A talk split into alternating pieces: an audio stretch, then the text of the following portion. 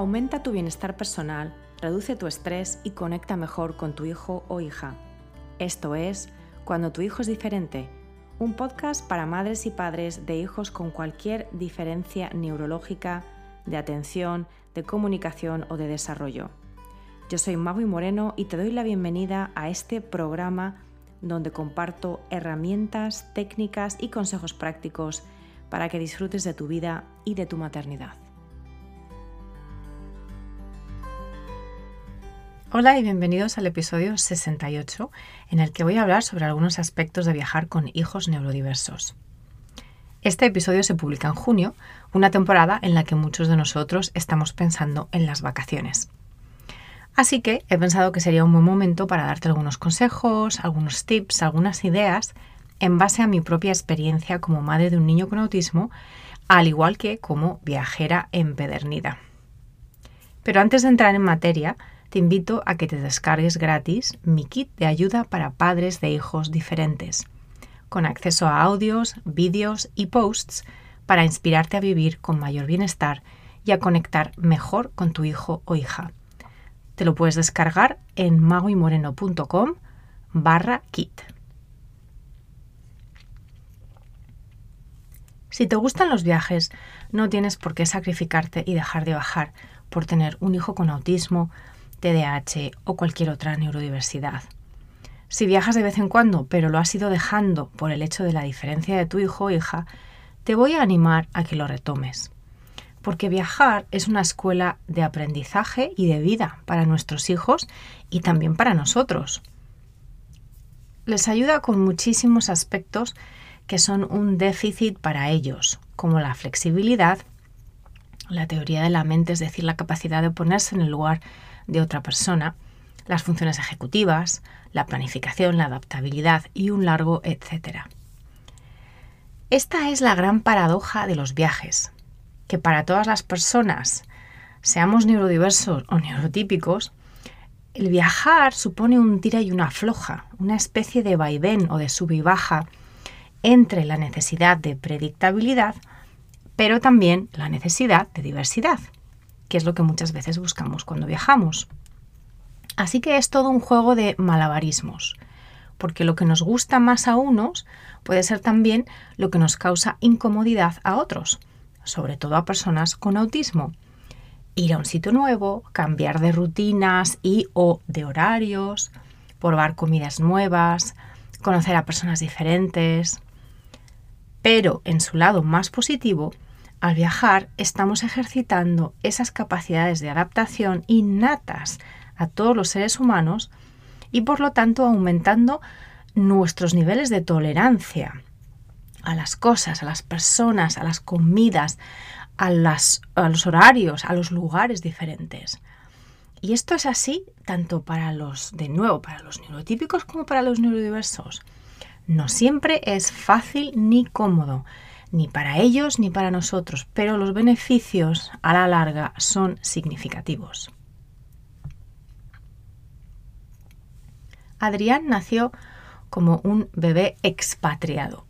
Nació en Sudáfrica cuando su padre y yo vivíamos en Mozambique.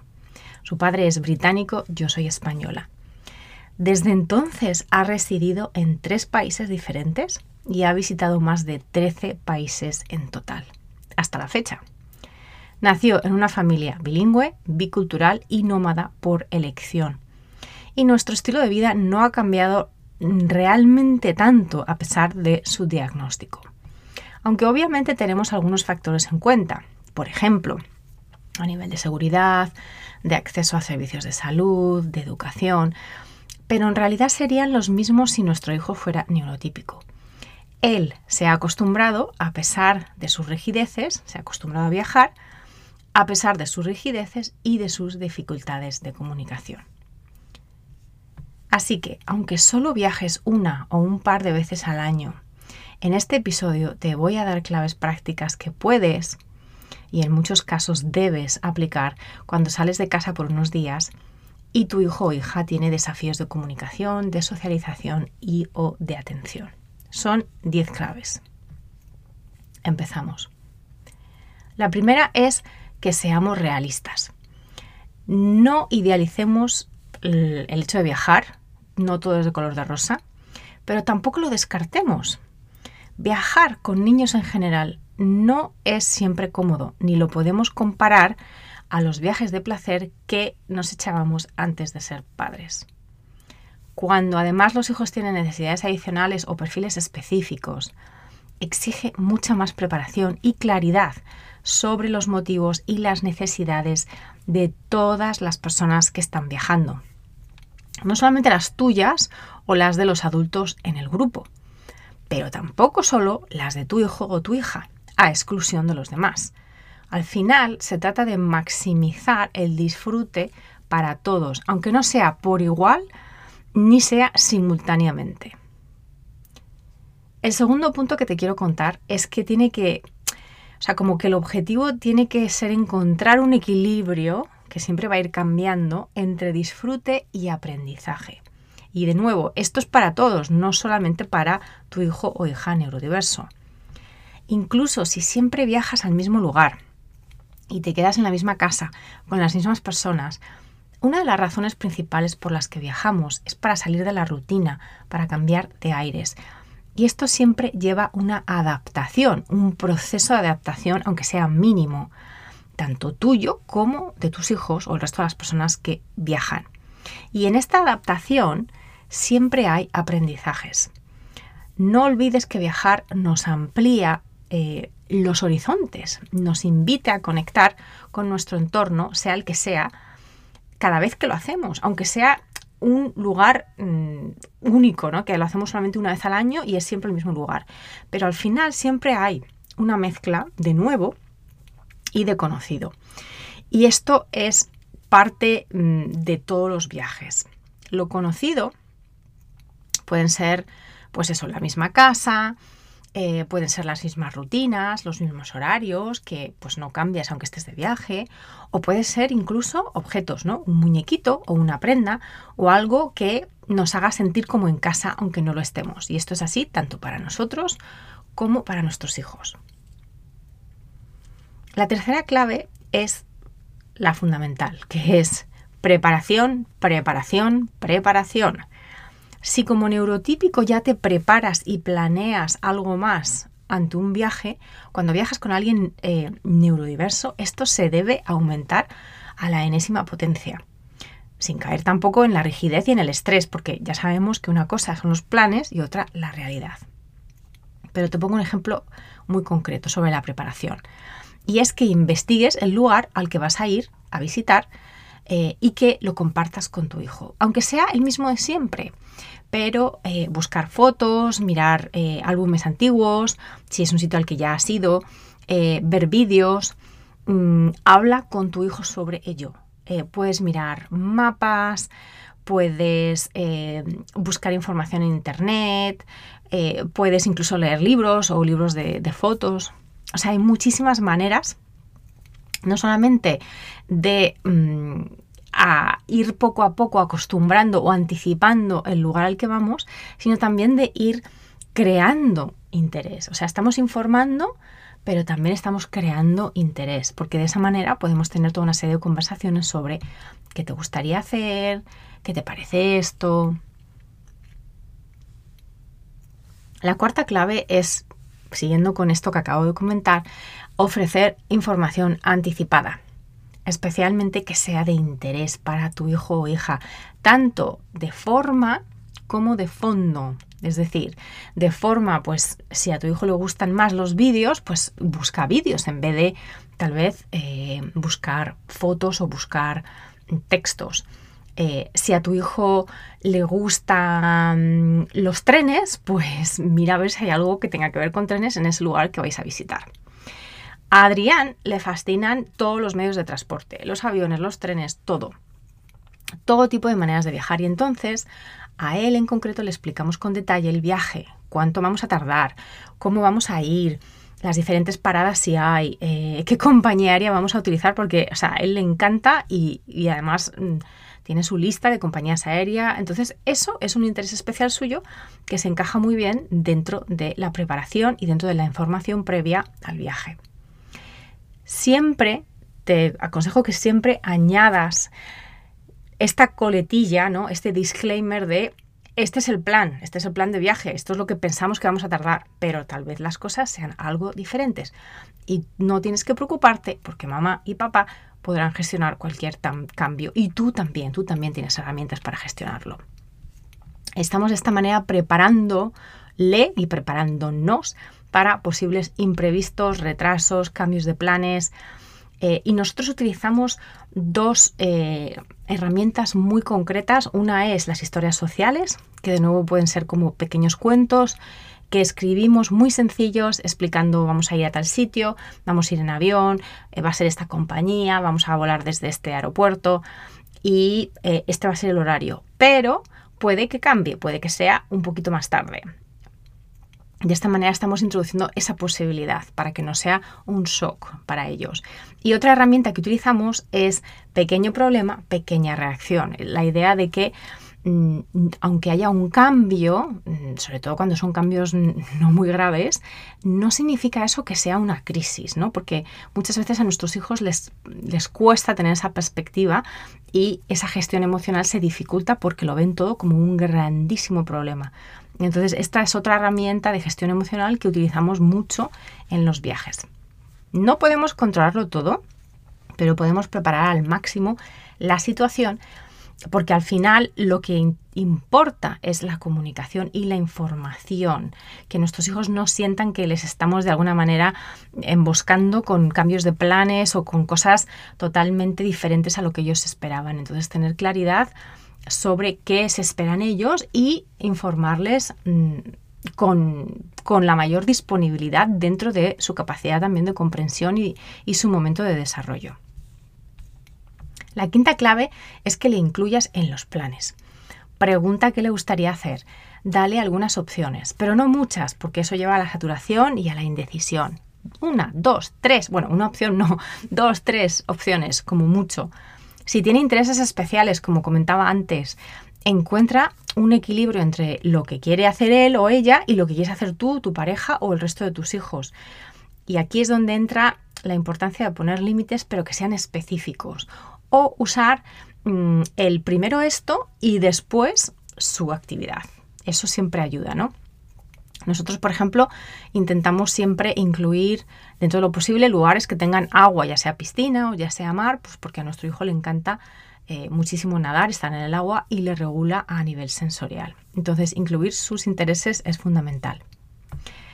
El siguiente punto, número 6, es que también le incluyas en los preparativos. Dependiendo de su edad, de su desarrollo, puede ayudar desde hacer una lista de cosas que se quiere llevar, hasta hacer su propia maleta o decidir qué objeto personal se lleva, si es un muñequito, si es un juguetito, lo que sea. Son situaciones en las que podemos practicar las funciones ejecutivas con ellos. Practicar contar números o practicar los colores, practicar la escritura, en el caso de niños ya más mayores, por ejemplo, para preparar esas listas ¿no? de, de, lo que vamos a poner en las maletas, cuántos calcetines necesitamos según los días que vamos a estar, según el clima.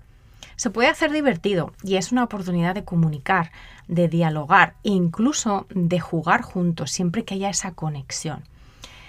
En el fondo se trata de no hacerlo todo por ellos, sino ir exponiéndoles a ese poder de decisión, de nuevo, acorde con su desarrollo y con su eh, capacidad de comunicación y de comprensión, ir probando a involucrarles, porque al final este tipo de habilidades, ser capaces de decidir cuánta ropa necesitamos o si llevamos nuestras cosas de aseo, son mm, habilidades para la vida misma, para la autonomía, así que esto es fundamental. El séptimo punto que te quería dejar es cuando surjan situaciones de crisis o de intensidad emocional, ya sea durante el trayecto o ya sea cuando estamos fuera, habla menos y usa apoyos visuales. Escribe, garabatea, dibuja, ten, tiene una app de, de pictogramas, o sea, ten claridad sobre lo que necesitas, que entienda en esa situación, pero también sobre sus necesidades en ese momento.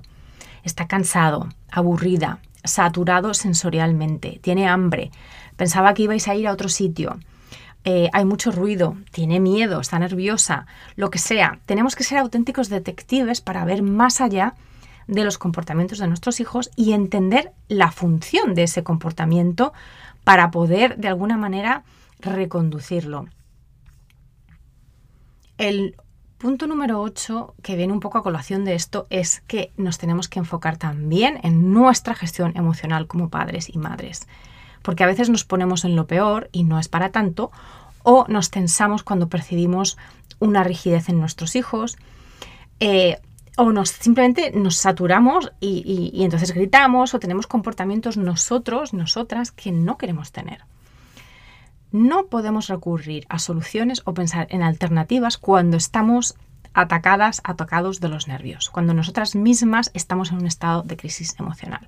Sencillamente entramos en bucle con las rigideces de nuestro hijo o con eh, los comportamientos de nuestro hijo y nos desregulamos nosotros mismos como adultos, aunque se vea de una manera un poquito diferente de nuestros hijos. Entonces, entiende que primero hay que pausar, hay que ver y entender qué está pasando con nosotros mismos también y con nuestro hijo, por supuesto, para poder probar diferentes soluciones.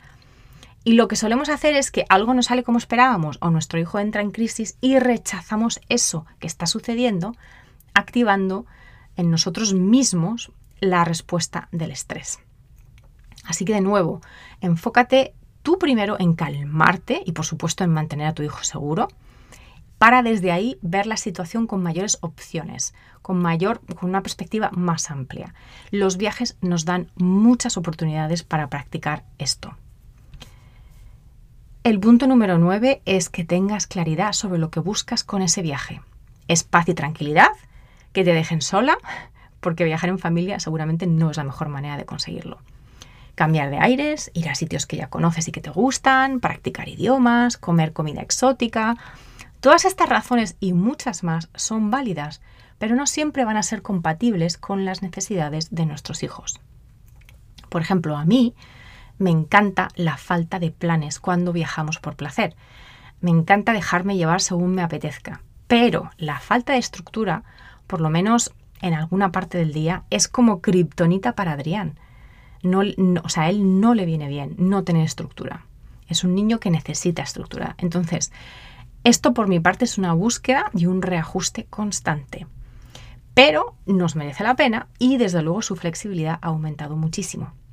Además, ha descubierto intereses nuevos que ahora podemos integrar en los próximos viajes. Es decir, nos gustaría tener menos planes ¿no? cuando viajamos, pero sabemos que a él le viene bien, lo necesita y estamos dispuestos a encontrar un punto medio que nos sirva a todos más o menos. Tener, bueno, pues por la mañana tenemos toda una serie de actividades planeadas y a lo mejor por la tarde pues no tenemos nada. Y el último punto que te quiero dejar es déjate sorprender. A menudo nos ponemos la venda antes de la herida. Pensamos, asumimos que no podemos hacer ciertas cosas por nuestros hijos, que no podemos viajar a ciertos lugares por nuestros hijos o de cierta manera por nuestros hijos, cuando en realidad esto no es así. A veces hay que probar. Y si no sale bien, pues lo dejamos por un tiempo. Los niños están en constante cambio y desarrollo. Y lo que no les gustaba hace un año, pues ahora puede que sí. O tal vez aún no. Pero no lo sabrás si no lo pruebas y si no le expones. Muchas veces usamos las diferencias de nuestros hijos como excusa para no hacer algo que en realidad no queremos hacer o que nos da miedo hacer. Y eso está bien, pero no usemos a nuestros hijos de excusa. Ten claridad sobre tus propios límites y cuestiónatelos también de vez en cuando. A menudo les exigimos a nuestros hijos neurodiversos tanto, tanta flexibilidad, que aprendan tanto, que hagan esto, que hagan lo otro, que prueben cosas nuevas. Pero nosotros, los adultos en sus vidas, muchas veces no queremos tampoco salir de nuestra zona de confort. Así que te dejo con esta última reflexión de que no le pidas a tu hijo o a tu hija algo que tú mismo no estás dispuesto a hacer. Viajar es un potente espejo para conocernos mejor. En conclusión, cada viaje es una oportunidad de adquirir, practicar y generalizar nuevas habilidades sociales, comunicativas y de flexibilidad mental. Te puedo decir con total honestidad que en el caso de Adrián, su amor por la aventura, por los viajes, por lo que yo llamo el buen vivir, es una combinación de suerte, porque es verdad que su personalidad ayuda, es un niño muy abierto dentro de, de su diagnóstico y de sus dificultades, es un niño muy abierto, muy positivo, pero también ha ayudado nuestra exposición, la exposición que nosotros le hemos dado desde que es muy pequeñito. Su diagnóstico de TEA, de autismo, presenta, claro que sí, dificultades adicionales a nivel logístico, sobre todo a nivel de gestión emocional y no te voy a negar que hemos tenido situaciones de tener que salir corriendo detrás de él en aeropuertos, hemos tenido situaciones de crisis en público, situaciones de gestión emocional muy intensas, como casi todos los padres de, niños que tienen autismo, pero decidimos hace mucho tiempo que esto no tenía por qué ser una limitación. Claro que en ese momento se pasa mal, pero a nosotros nos sigue mereciendo la pena. Y pensamos que Adrián también. Si te merece la pena a ti o no, si le merece la pena a tu familia o no, eso lo tienes que decidir tú. Y los demás adultos responsables en tu hogar, por supuesto. Antes de despedirme, te recuerdo las claves que te he dado en este episodio. La primera, ser realista. La segunda, busca un equilibrio entre disfrute y aprendizaje. La tercera, la preparación es fundamental. La cuarta, ofrece información anticipada. La quinta, inclúyele en los planes. La sexta, inclúyele en los preparativos. La séptima, usa apoyos visuales y otras herramientas específicas de comunicación. La octava, enfócate en gestionar tus emociones también para ayudarle a él o a ella con las suyas. La novela, novena, ten claridad sobre lo que buscas con ese viaje. Y la última, déjate sorprender. Espero que este episodio te haya aportado valor, te haya animado a viajar con tu hijo o hija neurodiverso como, y que, a que lo veas como una escuela de vida. Y si es así, por favor ayúdame a llegar a más mamás y papás en nuestra situación compartiendo este episodio en redes sociales, etiquetándome, contándoselo a algún otro madre, alguna otra madre o padre que conozcas que tenga un niño neurodiverso puedes también dejar una reseña en la plataforma en la que lo has escuchado. De esta manera me ayudas a incrementar la visibilidad del programa y es más fácil que otros padres lo encuentren. Si tienes cualquier comentario, duda o pregunta, ya sabes que me puedes escribir a maguimoreno.icloud.com. Como siempre, te deseo presencia con tu hijo, presencia contigo misma y una vida plena. Gracias por escuchar cuando tu hijo es diferente. Para no perderte ningún episodio, suscríbete en tu plataforma de podcast favorita o en YouTube. Si este episodio te ha aportado valor, por favor, compártelo con otras madres y padres en la misma situación. O deja un comentario o una reseña para aumentar la visibilidad de este programa y que pueda llegar a más gente como tú y como yo en busca de apoyo. Si quieres saber más de mí, de mi trabajo y acceder a recursos gratuitos como el kit de primera ayuda, visita mi página web mauimoreno.com.